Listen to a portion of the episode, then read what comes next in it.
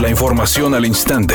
Grupo Radio Alegría presenta ABC Noticias. Información que transforma.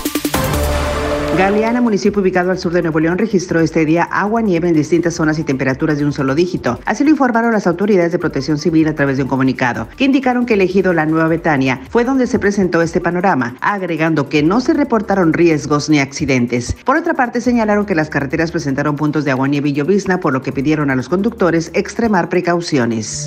El presidente Andrés Manuel López Obrador prometió este jueves que vacunará contra COVID a la mayoría de la población vulnerable para abril tras el inicio este mes de la campaña masiva. Agregó que México es uno de los primeros países del mundo que inició la vacunación contra COVID, señalando que hasta el momento se han recibido más de 53 mil dosis del fármaco Pfizer BioNTech, todas aplicadas al personal de salud, por lo que se pretende tener inmunizados a todos los trabajadores de la salud a finales de enero. Finalmente dijo que el próximo martes México recibirá otro lote de vacunas Pfizer. Además, la semana entrante se formalizará la adquisición de 12 millones de dosis para tres meses de enero a marzo del antídoto chino Cancino.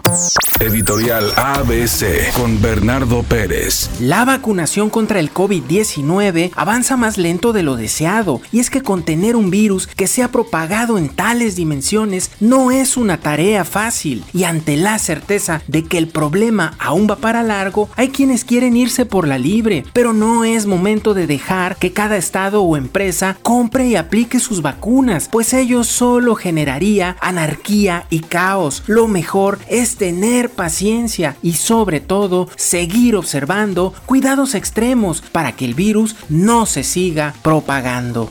A pesar de lo complicado que fue el 2020, en el fútbol regiomontano se tuvieron éxitos para recordar. En el caso del Monterrey, ganaron la Copa MX, concretando así el famoso triplete. El equipo dirigido en aquel entonces por Antonio Mohamed redondeó un año de ensueño. Todo esto luego de haber ganado anteriormente la Liga de Campeones de la CONCACAF y la Liga MX.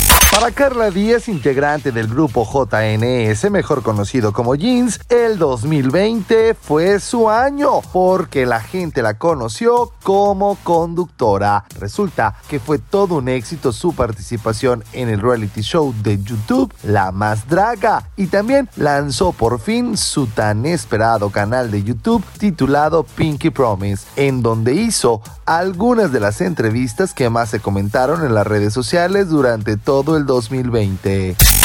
Sigue cerrada la circulación en los carriles de alta velocidad en la avenida Eugenio Garzazada y Paseo de San Francisco con dirección hacia el sur en el municipio de Monterrey. Esto debido a un accidente que se registró por la mañana. Le recomendamos que tome vías alternas. Si usted se dirige de norte a sur, puede desviarse por la calle Reforma para tomar Lázaro Cárdenas. Y si es de sur a norte, puede tomar la lateral de Garzazada a la altura del Agüeríe y luego se incorpora a los carriles de circulación normal pasando salto de agua.